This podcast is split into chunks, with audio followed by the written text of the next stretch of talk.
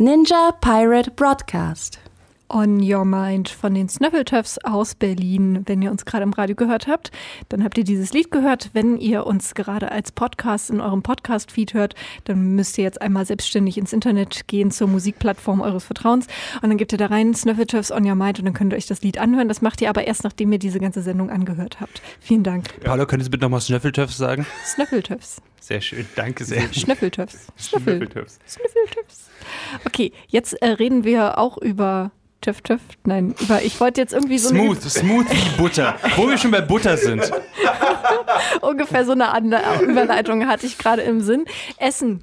Lele, Ja, du hast ein Buch vor dir liegen, es ist Genau. ein Manga ja. und darauf steht Delicious Dungeons und jetzt frage ich mich, Punkt 1, wie passt denn, also wie kann denn ein Kerker delicious sein? Also es heißt zum einen, äh, Entschuldigung, es heißt Delicious in Dungeon, nur Ah, falls, falls Leute danach Das ist natürlich suchen. viel logischer, Das ja? ist äh, gerade ähm, diese Woche bei Egmont erschienen. Äh, es geht um eine Gruppe von Abenteurern und Abenteurerinnen, die ähm, aus verschiedensten Gründen, unter anderem einem großen Drachen äh, und einem knurrenden Magen, ähm, mit leeren Händen, also kaum Geld, vor dem großen Dungeon stehen, in dem alle drin sind, weil sie wissen, wenn sie den großen Magier besiegen, kriegen sie alles Geld, was in der Schatztruhe ist.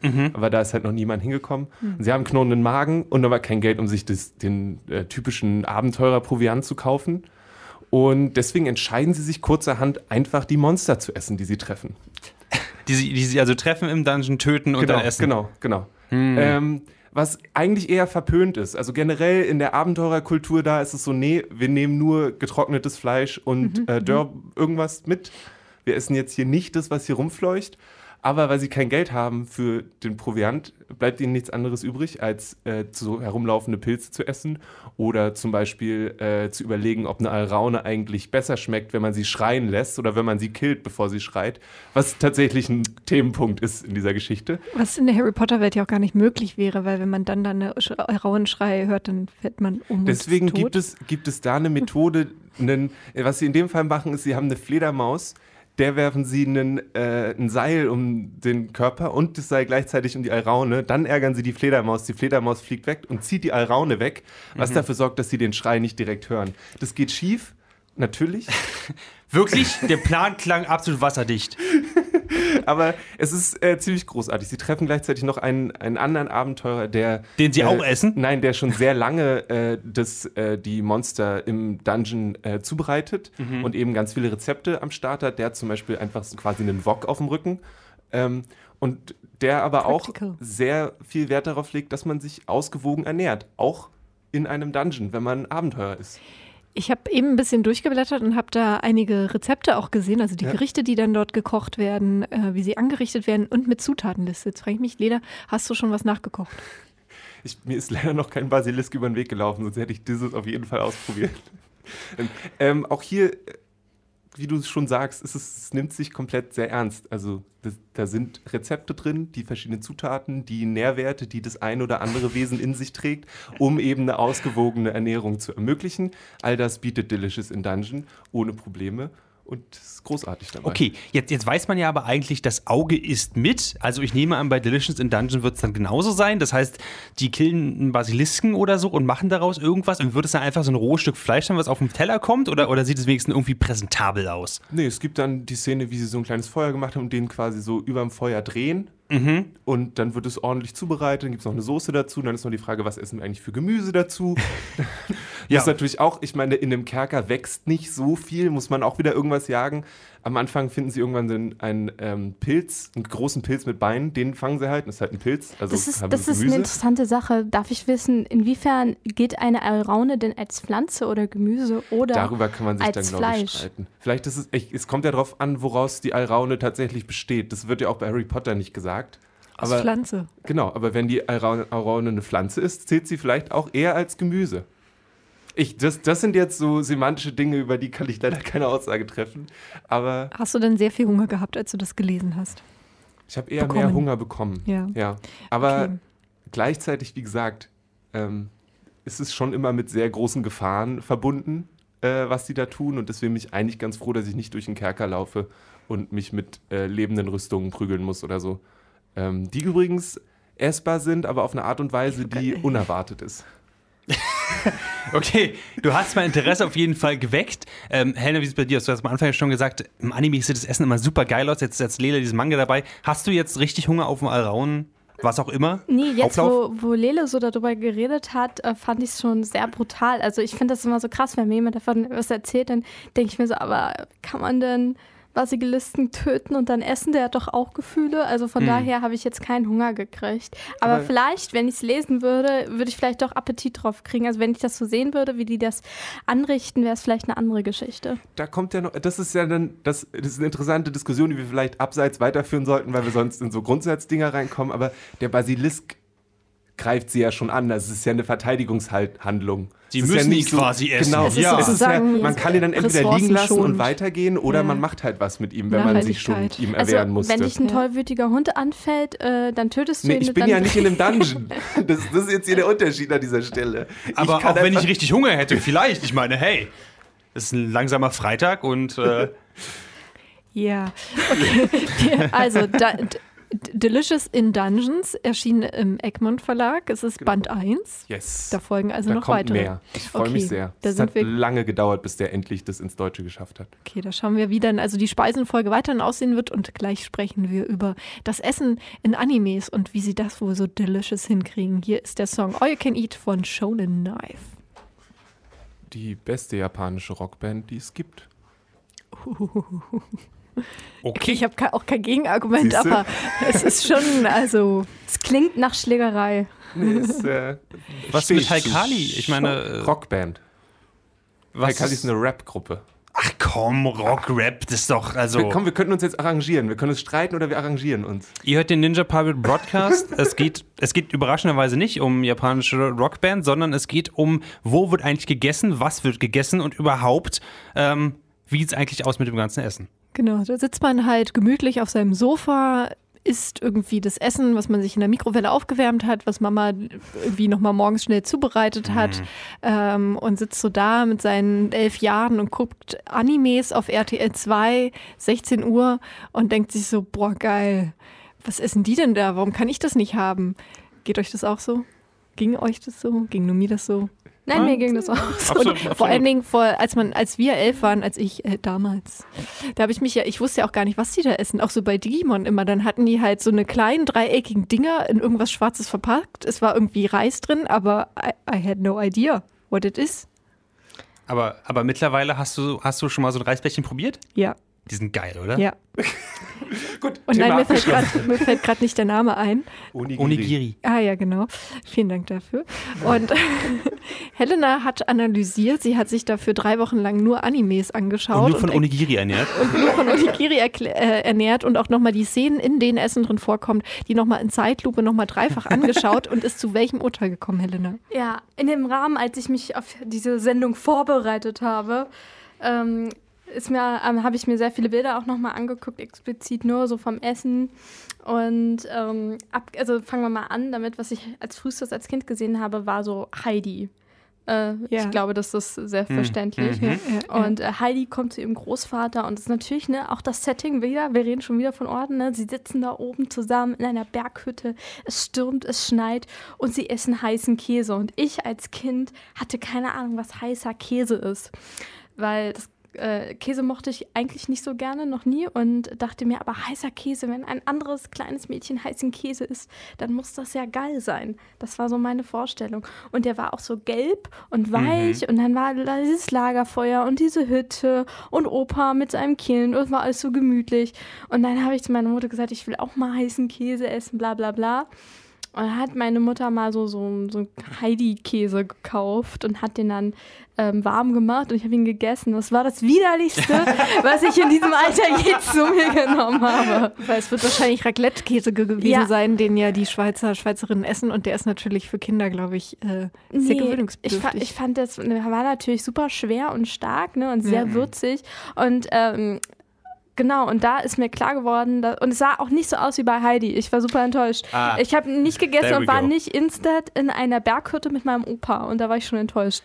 Meinst du, der Käse hätte dir besser geschmeckt, wenn du plötzlich am Lagerfeuer, also wenn deine, deine Mutter nicht nur den, den, Mhm. den Käse warm gemacht hätte, sondern auch ein Lagerfeuer im Wohnzimmer gemacht und ein bisschen Schnee draußen und so? Ein paar Ziegen Ich, ich glaube grundsätzlich ähm, ist es einfach das Ding, dass Essen in Animes einfach super tasty aussieht, mir aber nicht unbedingt im wahren Leben schmeckt. So, das ist, glaube ich, einfach die Wahrheit.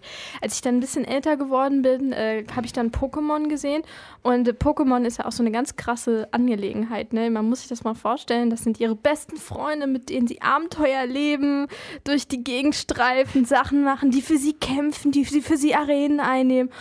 Und dann am Ende des Tages setzt man sich gemütlich an den Strand und grillt sich erstmal einen schönen Carpador. Ja, die eierlegende Wollmilchsau, man kann alles das, mit denen machen. das ist zum Beispiel, Lene und ich waren eben so, was? Pokémon werden gegessen? Ich habe ich hab das vorher nie mitgekriegt. Ich auch nicht. Das ist richtig krank. nee. Das habe ich vielleicht ausgeblendet, so wie so ein Trauma. Ich habe hab das nie geguckt, deswegen habe ich das wahrscheinlich einfach Aber nie du hast doch gespielt, oder? Ja, ich, ich habe das mit dem Speicherstand, den ich nicht speichern konnte, von dem Gameboy von meiner Freunde gespielt. Oh, okay. Maurice hat mir vorhin noch etwas sehr Verstörendes dazu erzählt, was ich gar uns vergessen hatte. Und zwar, Von den Fleckmons, also diese, diese langsamen, etwas äh, dümmlich guckenden äh, Pokémon, die so pink sind, äh, werden hinten die Ruten abgeschnitten, mit Honig bestrichen und gegessen. Und das ist nicht sowas, was ich so, oh, das ist aus Filler Folge 98, nur der Japanese Originalversion Cut. Das, ist, das war in den Spielen drin. Du musstest an irgendeinem Punkt, ich weiß nicht, ob es Team Magma war oder ob es Team Rocket war, aber an irgendeinem Punkt musstest du ein, das böse Team stoppen, weil sie in der ganzen Stadt den Fleckmons die Routen abgeschnitten hatten ähm, und sie halt verkauft haben für eine Million Pokédollar.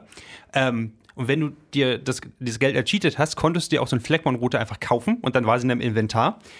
Warum auch immer. Ähm, und dein Ziel war es quasi, sie zu stoppen. Und während du halt diese ganzen verschiedenen äh, Goons in dieser Stadt ähm, im Pokémon-Kämpfen mit deinem eigenen Fleckmon besiegst, äh, sitzen halt links und rechts am Bildschirm immer halt irgendwelche kleinen Fleckmons, die du ansprechen kannst in Pokémon-Manier und die sagen dann Fleckmon.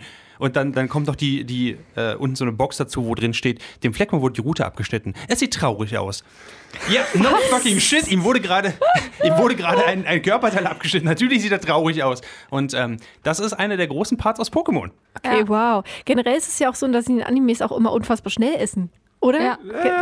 Also oft, also dieses so, dass dann so reingeschaufelt wird, wenn sie haben ein Abenteuer erlebt und dann treffen sie sich und dann wird und dann wird so das Essen so durch die Gegend fliegt Das und stimmt. so. Vor allem in den schonen, äh, schonen Mangas und Animes. Ja. Also Dragon Ja. Ball, One Piece und so, Naruto immer sofort. Ja, Und genau. die haben auch jetzt alle zwei Platz für scheiße viel Essen. und Das die waschen sich auch vorher nie die Hände. Ja, das, Stimmt, das wird diese impliziert, das Schweine. weiß ich nicht genau. Ja. Aber ich meine, von Naruto, der irgendwie seinen Standard-Rahmenort hat, zu irgendwie ähm, Ruffy bei One Piece, der irgendwie irgendwann lernt, im Schlaf zu essen, weil er gemerkt hat, dass immer, wenn er nach einem Kampf, weil er schläft, verpasst er Mahlzeiten und das kann ja nicht sein. Deswegen hat er sich irgendwann die Fähigkeit angeeignet, im Schlaf zu essen. Ähm, da ist schon viel Gutes dabei. Und ich meine, Dragon Ball umgeht die ganze Essenssache mit den magischen Bohnen einfach.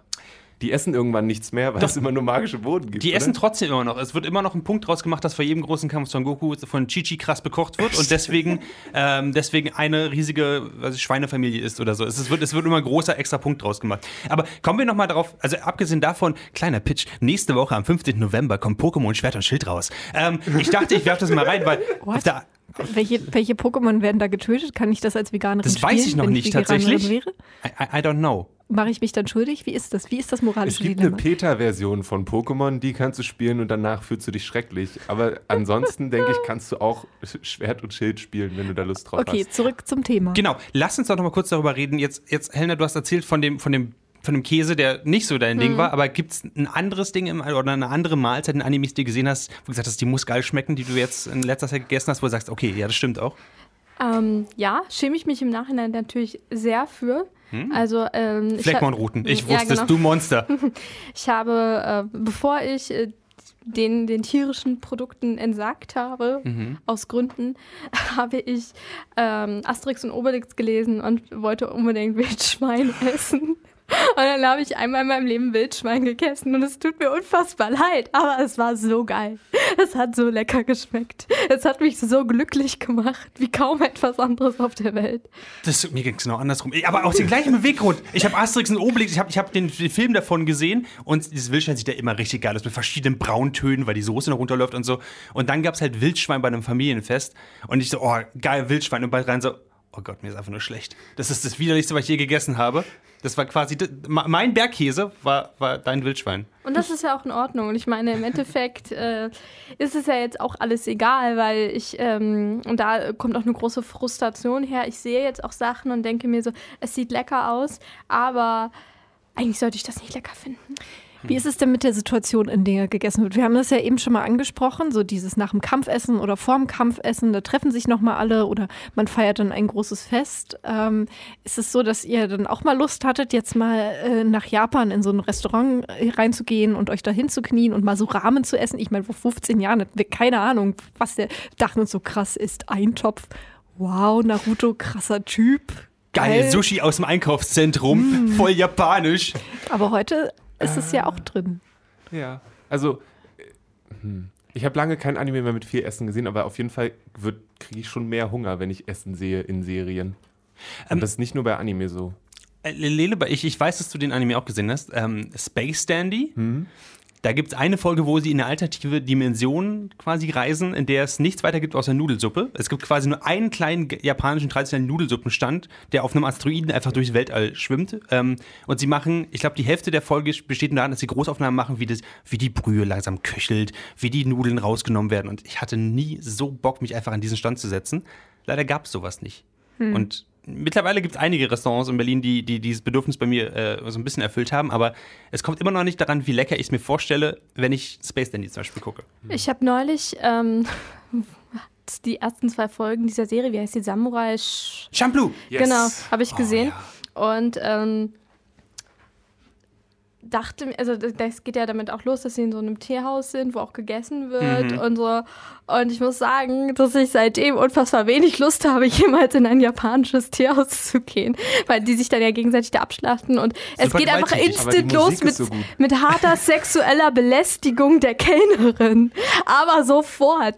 Das, und aber auch nicht irgendwie harmlos, sondern schon so kurz vor der Vergewaltigung. Und da dachte ich mir so, ich werde niemals wieder in ein Teehaus gehen. Stimmt, du wirst aus niemals im Mittelalter in Japan in ein Teehaus gehen. Aus genau. Dem, aus dem gleichen Grund will ich niemals in ein amerikanisches Diner, aber vielleicht reden wir darüber später einfach nochmal. Ich würde zwei Sachen noch. Es gibt, wo wir vorhin von Shonen-Serien geredet haben, es gibt eine sehr große Shonen-Serie, die heißt Food Wars. Die ist jetzt auch zu Ende gegangen. Da geht es eben um äh, Kochwettbewerbe und da ist das Essen teilweise so gut, also da wird es bewertet, wie gut das Essen ist, wie sehr das den Leuten, die es essen, die Klamotten vom Leib reißt.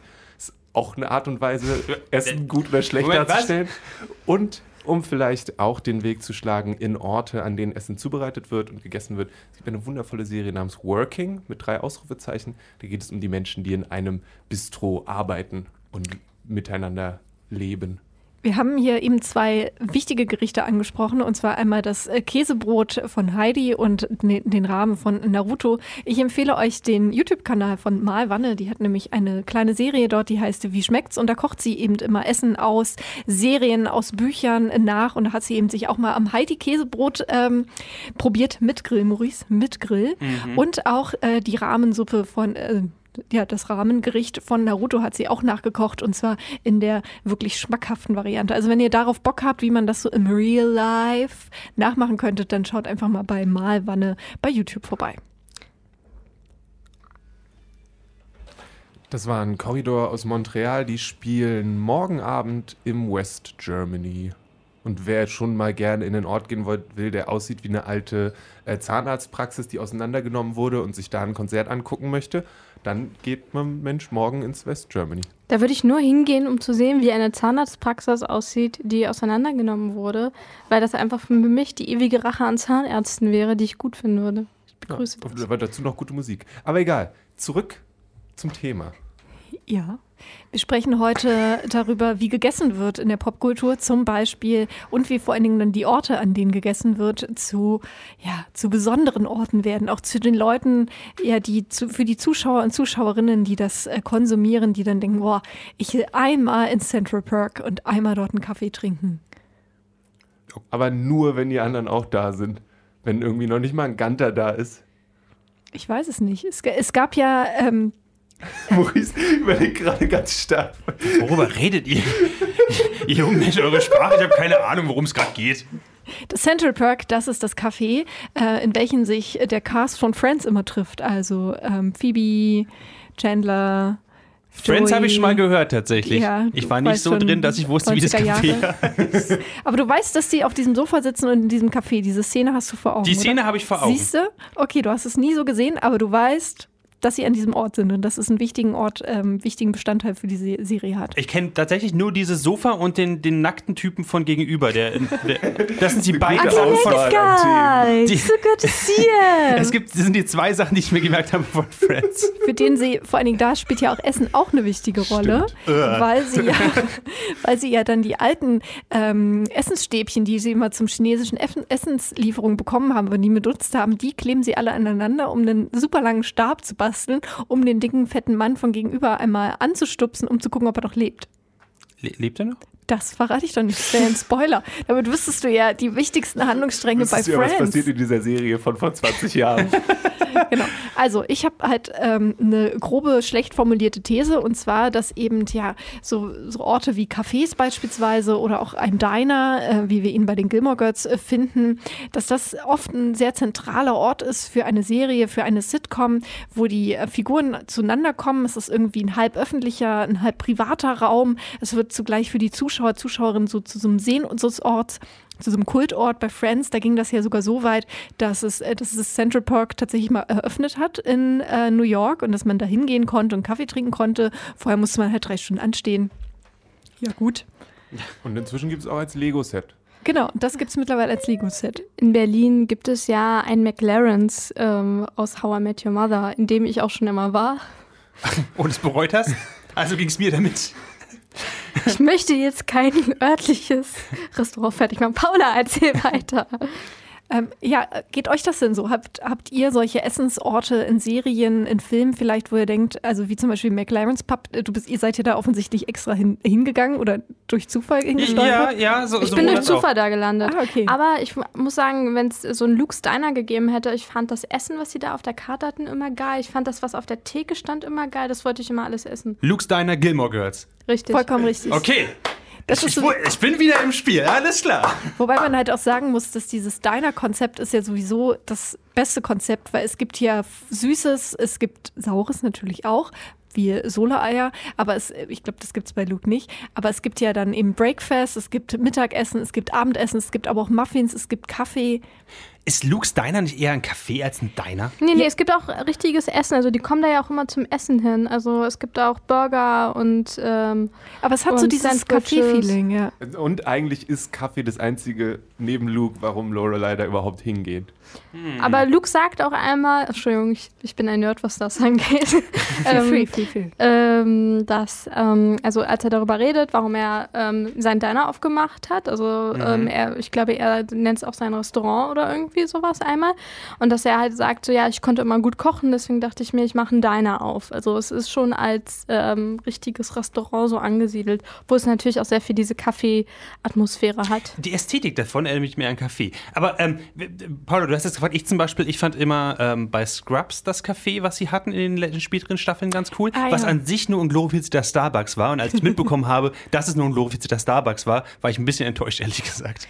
Ja, da, da ist es ja so, die ersten Staffeln, da ähm, sitzen sie halt immer in der Kantine, aber auch genau das hat auch einen wichtigen Funktionsort in diesem Krankenhaus, wo sich ja das alles zwar abspielt, die ganze Handlung natürlich teilweise auch ein bisschen privat, aber die gehen ja eigentlich so gut wie selten auswärts essen. Später gibt es dann auch eine Kneipe, in der sie sich ab und zu abends treffen und natürlich gibt es irgendwie auch mal ein Date, wo man außerhalb sich in einem Restaurant trifft, aber der feste Ort, an dem die Figuren zusammenkommen, in dem sie aufeinandertreffen, die auch zum Beispiel gar nicht miteinander arbeiten in der gleichen Abteilung, das ist halt diese Kantine. Und später haben sie halt, glaube ich, so diese gemütliche Atmosphäre, um irgendwie mal was anderes zu schaffen, halt so einen Coffeeshop gemacht.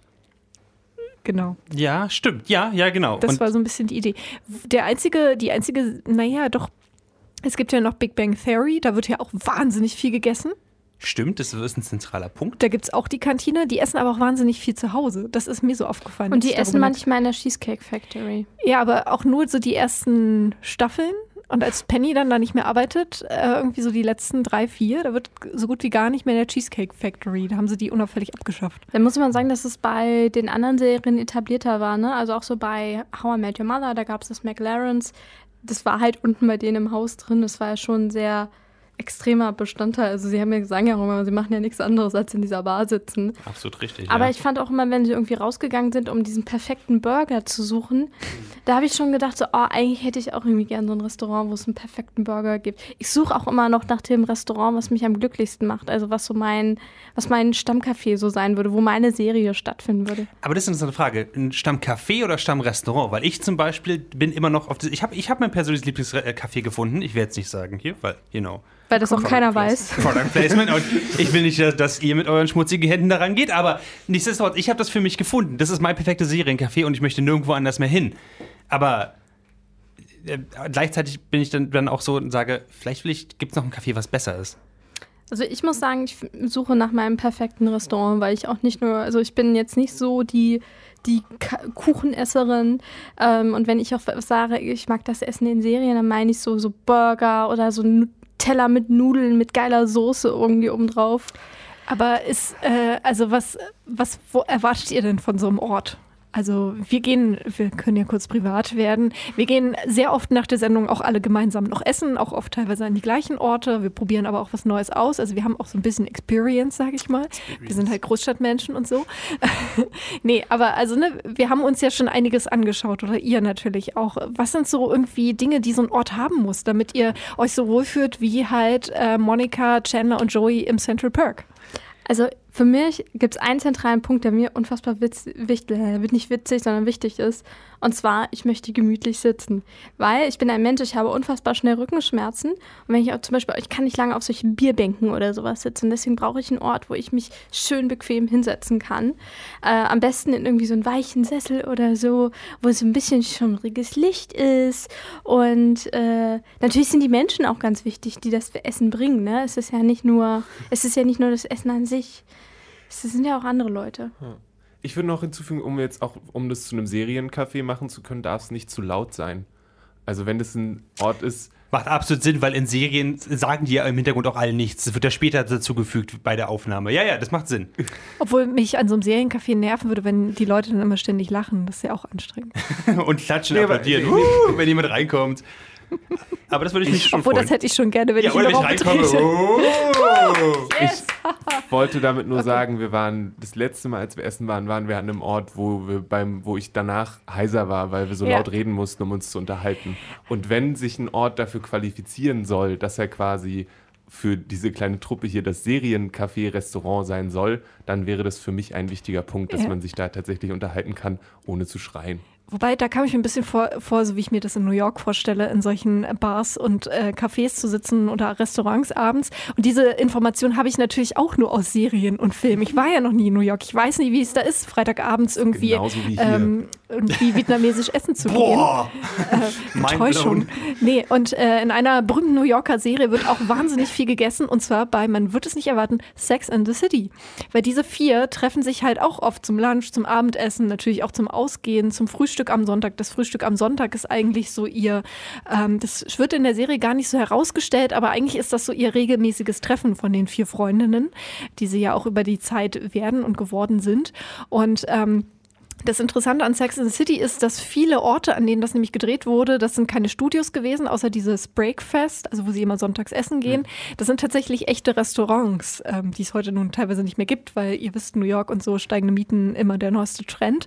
Ähm, aber das war auch so ein bisschen auch so Trendsetting. Ah, wo sind denn Samantha und Co. diese Woche essen bei Sex in the City? Ähm, ich weiß nicht, ob ihr euch noch an die sehr gute Serie Berlin Berlin erinnert. Die spielte so Anfang der Nullerjahre Überraschung in Berlin mit äh, Felicitas Woll als Lolle, die als Kleinstadtmädel aus Berlin kam. Und die Clique hat sich immer in einem vietnamesischen Imbiss getroffen bei Tuan. Ich, äh, es hieß auch nur Imbiss. Äh, Vietnamesisch und dann stand der auch immer noch so und vegetarisch noch mit dran.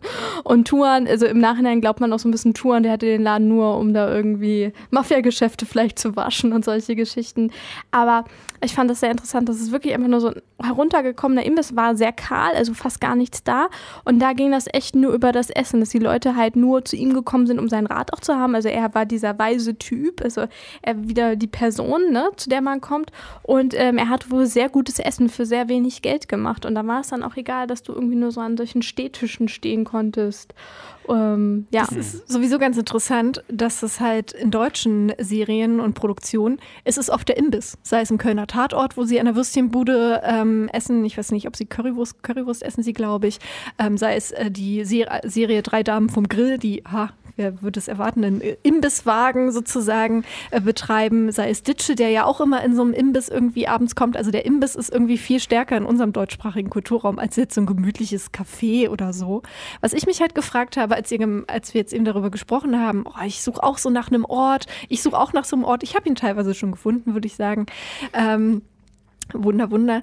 Ähm, und ich habe mich aber gefragt, wie sehr dieses Bedürfnis vielleicht auch ähm, entstanden ist dadurch, dass wir eben in diesen Filmen und Serien diese Orte gesehen haben. So ähnlich wie wenn man halt Mhm. irgendwie diese wahnsinnig tolle Mutter-Tochter-Freundschaft zwischen von Lorelei und Rory ähm, bei den Gilmore Girls sieht, dass man sich so- so eine krasse Beziehung zu seiner Mutter oder Tante wünscht oder so, ne? Also zumindest so Teile davon. Ähm, oder immer so Best Friends-Geschichten, man sich denkt, okay, warum habe ich nicht so eine 20-jährige Freundschaft? Habe ich das überlegt, ob das vielleicht da auch so ein bisschen so Bedürfnisanregung. Weil du bräuchtest ja auch alles zusammen, weil du mu- musst ja dann auch diese ganzen Freundschaften und Familien-Boundaries haben, quasi, um dann einen Café zu finden, wo du mit ganzen Leuten abhängst. Also im Grunde genommen würde ich schon gerne äh, in Stars Hollow wohnen und regelmäßig nach New York fahren. Ja, das ist schon mein. Aber das liegt ja auch Traum. daran, dass Serien so generell für uns auch so ein bisschen so Therapiesession oder zumindest so Self-Care ist. Ne? Wir gucken ja auch alle, wenn du sagst, ne, ähm, Sex in the City ist schon super alt, Friends ist schon super alt, Gilmore Girls ist jetzt auch schon ein paar Jahre alt. Ähm, wir gucken ja an sich auch schon immer Serien, habe ich euch eine Doku zugesehen, um, ähm, um uns quasi wieder an Zeiten zurückzuerinnern, weil wir wissen, wie die Folgen ausgehen. Das ist so ein Wohlfühlmoment, das ist so was Stabiles innerhalb von einem hektischen Leben und so. Deswegen gucken wir die Serien, da fühlen wir uns gut und natürlich gehören diese diese Cafés und diese Szenen auch dazu, dass wir uns gut fühlen. Und das ist natürlich ein bisschen Therapie für eine gestresste Millennial-Seele, die den ganzen Tag arbeitet und die sich dann einfach nur wünscht, äh, gute Freundschaften, gute soziale Verbindungen oder eben auch ein gutes Café zu haben, gutes Essen zu essen. Und da ist eben dann so ein Wohlfühlort wie das Central Park genau richtig. Allerdings, es glänzt nicht immer alles in der Gastro. Das wohl nicht. Und zwar ähm, haben wir ja zusammen noch ein, äh, ja, ein anderes Format, und zwar den Podcast Stutenbiss. Und da wird die nächste Folge, die am Sonntag erscheint, wird sich genau um das Thema Gastro drehen. Darum haben wir heute auch so viel über Gastro, Gastronomie gesprochen. Potzblitz. Wow! Und da haben wir mit echten Gastronominnen nämlich gesprochen. Und was die uns so erzählt haben, da hören wir gleich mal rein. Nach Live mit Half-Pint Fatherhood. Und jetzt wird's ernst. In der neuen Stutenbiss-Folge geht es um äh, die Gastronomie. Und wir haben vor kurzem ein Bild bekommen, wo irgendjemand aus einem Restaurant raus ein Foto gemacht hat und gesagt hat, guck mal, wir machen hier in einem Restaurant einen Podcast, wie geil ist das denn? Und ich glaube, ich zumindest bin kurz vor Neid gestorben und habe mich dann an meinen Tisch wieder hochgezogen. Ich weiß nicht, wie es dir ging, Maurice. Ich habe das am nächsten Morgen gesehen und da kamen noch weitere Bilder. Also sogar mit Einspielern. Das, okay, okay, Paula hat es offenbar drauf. Ähm, Paula, du, du warst an einem Restaurant, du hast einen Podcast aufgenommen in einem Restaurant. Warum? Warum nicht? Ist die Frage. Ja gut, danke. Ihr habt den Digital Broadcast Das- gehört, ist fair enough. Nein, und zwar Stutenbiss, das ist äh, der queer-feministische Podcast von Dragons Eat Everything. Und äh, wir haben ja immer pro Folge so ein Thema, meistens mit einem Gast oder mit mehreren Gästen. Und diesmal haben wir uns dem Thema Gastronomie gewidmet und auch vor allen Dingen Frauen in der Gastro, insbesondere Gründerinnen, also die ein eigenes Café eröffnet haben, die ähm, oder ein Restaurant, die es immer noch betreiben. Und wir haben uns gefragt, okay, auf der einen Seite ist es ja eine so eine total romantische Vorstellung. Ne? Wir, wir denken uns, denken kurz an Friends zurück. Was soll schon dabei sein? Da sitzen Leute und trinken Kaffee. Ja, manchmal haben sie komische Wünsche, aber es ist gemütlich. Man kann den ganzen Tag irgendwie da so in so einem gemütlichen Setting sitzen. Ja, man muss ein bisschen Buchhaltung machen, aber das kann doch schon nicht so schlimm Und sein. es gibt immer leckeres Essen. Und es gibt das immer ja leckeres noch Essen, dazu. Das ist ja worüber wie- du selber entscheiden kannst als Kaffeebesitzerin. Du Ja. entscheidest ja selbst, ob du jetzt Pancakes mit, mit Blaubeeren oder mit Heidelbeeren haben willst. Also alles super easy, gar kein Problem und an sich gibt es überhaupt nichts, was dagegen sprechen sollte, dass wir das selber machen sollten. Genau. Und äh, gleichzeitig äh, kenne ich dann ja auch äh, Geschichten von äh, Helena, die mal als Kellnerin gearbeitet hat und die sagt, das war it, it was, es war nicht schön. War nicht schön. War nicht schön. Wie nicht schön war es denn? Es, naja, es ist halt super anstrengend, ne? Und ich glaube, was die vielen, viele Leute daraus nicht wissen, ist, dass das halt eine sehr körperliche Arbeit auch ist, ne? Also so Tablett zu tragen ist anstrengend. Dann wird von dir erwartet, dass du möglichst viele Leute gleichzeitig bedienst. Du ähm, musst wirklich lange einfach auf den Beinen stehen. Und ich habe halt in Cafés gearbeitet, wo du ähm, den Kaffee bezahlen musstest, den du während deiner Schicht da getrunken hast und so, ne? Und wenn du halt Pech hattest, hattest du halt auch keine Pause und solche Sachen. Hm. Und ähm, hast halt so von dem Trinkgeld gelebt und ja, war, war schon anstrengend.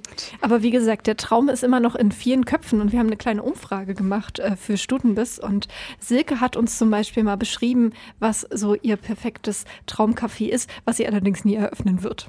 Als Beispiel für ein Café, das ich wirklich niemals eröffnen würde, und da werde ich jetzt bestimmt nicht so viele Sympathien ernten, ist ein Katzencafé. Wie geht? Wie kann man denn ein Café halten, in dem ganz viele Katzen sind? Katzen sind schwierige Tiere. Katzen sind sehr eigensinnig, man weiß nie, was sie tun. Sie könnten in deinen Kaffee springen, sie könnten deinen Kuchen essen, sie könnten deinen Teller runterschmeißen, sie könnten dich beißen, kratzen oder dir Wollknäuel auf deine Hose brechen. Ich weiß nicht, aber Katzen Katzen im Café? Katzencafé ist schon eigentlich. Wart ihr mal in einem Katzencafé? Ich würde sterben, wenn ich in ein Katzencafé ja, gehe, aber trotzdem. ich schon. Und äh, ja? das war ziemlich cool. Okay. Aber die Katzen, man darf in diesen Katzen, es gibt ja auch in Berlin, ich habe mindestens eins auf jeden Fall. Ja. Ähm, und die sagen, äh, hey, die Katzen leben hier und wenn sie schlafen oder so, sollen sie auch nicht geweckt werden und sie kommen zu euch, wenn sie gestreichelt werden wollen. Das ist eine, also das ist sehr hart, hart Selbstdisziplin, die man anlegen muss, wenn man sich hinsetzt, einen Kaffee trinkt und sagt, okay, die Katze muss zu mir kommen. Komm zu mir, Katze. Do it now. Social Pressure. Ja, wir sprechen auch über Katzencafés tatsächlich im Stuten bis Podcast. Wir haben uns so ein bisschen ausgetauscht und ihr habt es eben schon angekündigt. Wir haben es natürlich auch aufgenommen in einer, in einem Gastronomiebetrieb und zwar in der Machete 2 in Berlin-Friedrichshain und mit der Betreiberin vom, von der Machete haben wir auch gesprochen, Christine, und sie so ein bisschen ausgefragt zum Konzept, äh, wie kommt man auf die Idee, wie lange braucht man sowas, um sowas zu starten. In Christines Fall halt drei Monate, why not? Kann man ja mal machen. So, wie sie das gemacht hat, das also kleiner Neujahrsvorsatz, vielleicht demnächst ist ja auch wieder Jahreswechsel. Das könnt ihr also alles hören ab Sonntag im, ähm, ja, im Stutenbiss-Podcast. Und wir haben uns bemüht, möglichst verschiedene Erfahrungen halt zusammenzutragen, weil es natürlich ganz verschiedene Café- und Restaurantformen gibt. Wir haben uns zum Beispiel auch mit Susanne unterhalten. Die betreibt ähm, ja das Restaurant Funk You. Das ist mittlerweile, ich glaube, ihr drittes Restaurant, was sie betreibt, auch das dritte Konzept. In dem äh, im Funk You, da werden so Superfoods ähm, serviert, also so diese ganzen Bowl-Sachen und leckere Salate und sowas. Und ähm, Jessie hat sich mit, mich ein bisschen mit ihr unterhalten, wie das denn ist, so als Frau in dieser immer noch sehr männlich dominierten Welt und dann auch noch als Chefin, sich da so durchzubeißen in Berliner Restaurantbusiness? Ich bin die Ansprechpartnerin. Also ich, nur wenn es jetzt wirklich ein großes Problem gibt, kann ja auch mal passieren, dann schaltet sich auch mal Alejandro ein. Und ich habe auch Unterstützung, das ist, das ist mir mal aufgefallen. Ich habe schon auch Mentoren, aber das sind alles Männer, komischerweise. Also es ist echt äh, schwierig, so Frauen im Business ältere Frauen im Business zu finden, die mehr Erfahrung haben. Oft sind wir halt doch, also ich kenne zwei Frauen, würde ich sagen, die sind so auf dem gleichen Level wie ich. Und wir sind befreundet und die Men so wirklich jetzt Mentoren, die sagen, guck mal, ich habe die und die und die Erfahrung gemacht und die sich auch wirklich auskennen und die ähm, vielleicht auch aus einer anderen Branche kommen, das sind immer Männer gewesen. Und da, da gibt es auch jemanden, der manchmal mit mir zur Verhandlung gegangen ist und ähm, wo ich auch was gelernt habe. Ja, das ist, ähm, das ist schon auch wichtig. Also das ist dann auch die harte Realität, dass man sich eben erstmal Mentoren, Mentorinnen suchen muss, mit denen man sie ist auch Quereinsteigerin in die Gastro gewesen, hat äh, das nichts in der Hinsicht gelernt und hatte aber diese Idee, die sie eben umsetzen wollte. Und wir sprechen ganz viel in diesem Podcast über Orte. Was macht es aus mit uns? Was macht es mit uns, an einem festen Ort zu gehen, an einen Ort zu gehen, in dem wir leckeres Essen bekommen, in dem, es gemütlich ist, in dem Helena keine Rückenschmerzen bekommt, zum Beispiel. Lediglich ein Katzenhahn erstickt. Genau, solche Sachen. So, was muss man dabei beachten und wie ist irgendwie auch so das harte Geschäft dahinter und warum macht man es trotzdem, warum bleibt man dran. Es gibt dann auch noch eine weitere Folge dann demnächst vom Stutenbiss, das ist dann sozusagen Teil 2. Da sprechen wir dann mit dem Team vom Café Kralle in Wedding. Das ist nämlich ein kollektiv organisiertes äh, Café, äh, wo es äh, Veranstaltungen gibt, ähm, auch politische Veranstaltungen, Workshops, wo es aber auch ganz klassisch Kaffee und Kuchen gibt. Es ist ein Frauensternchen-Kollektiv, wurde ursprünglich mal so als Frauencafé gegründet, eben als Safe Space ähm, für weibliche Personen und mittlerweile hat sich das Konzept so ein bisschen erweitert. Und wie die das so machen, sich im Team zu organisieren, das erfahrt ihr dann auch bei Stutenbiss. Und Stutenbiss könnt ihr wo hören, Maurice? Auf www.dragonseateverything.com. Dragons Eat Everything klingt auch eigentlich nach einem Gastrobetrieb, aber das ist es nicht. Das ist eigentlich unser kleines Mediennetzwerk, was wir hier geschaffen haben, wo unter anderem eben auch diese Sendung hier als Podcast erscheint, nämlich der Ninja Pirate Broadcast, aber auch die ganzen anderen Projekte, wie zum Beispiel Stutenbiss. Stutenbiss, genau. Und äh, diesen Podcast findet ihr eben auch, wenn ihr in, eurem, in eurer Podcast-App Stutenbiss eingibt. Ich denke, das schafft ihr, weil wir haben jetzt ungefähr eine Milliarde Mal welches Wort gesagt habt, Lene? Äh, weiß nicht. Äh, Dragons Eat Everything? Stutenbiss? Richtig. Ich habe can aufgepasst. Übrigens, nächste Woche, Mittwoch, ist dann auch eine neue Folge All You Can Eat. Vielleicht dann auch mit einem Interview mit einer Band, wenn ich das schaffe, das zu schneiden. Wir werden sehen, wie das Leben läuft. Who knows? Und äh, das war der Ninja Pirate Broadcast für den 8. November 2019. Mit dabei war in einem unfassbar bunten Pullover mit Gänsen drauf, die Schals tragen. Maurice Mathieu. Honk Honk. Hongkong. Und Helena, die, und Helena, die sich heute im klassischen schwarzer Block-Look gibt mit einem schwarzen Hoodie. Gut, sie bricht das Ganze mit einer blauen, dunkelblauen Mütze und einem Glitzerstrass-Sternchen Mützenteil-Dings. Mützenteildings. Mützenteil. So neu, das neue It-Piece in möchte, Berlin. ich, ich, ich möchte, dass Paula ab jetzt Modenschauen anspricht. In einem Glitzer, keine Ahnung. In einem Stück Stoff. Genau so. Lele trägt, Lele trägt heute fröhliches Grau. Darauf ist ein fallender Fuchs, Hund. Wolf. Okay, okay. Weil Lele, weil Lele nämlich allergisch gegen Katzen ist, trägt er am liebsten T-Shirts mit Katzenmotiven drauf. Allerdings. Und Paula hat wie immer ein Kleid an. Ja. ich denke, Lele und ich, wir machen das zusammen. souverän abmoderiert, Lele.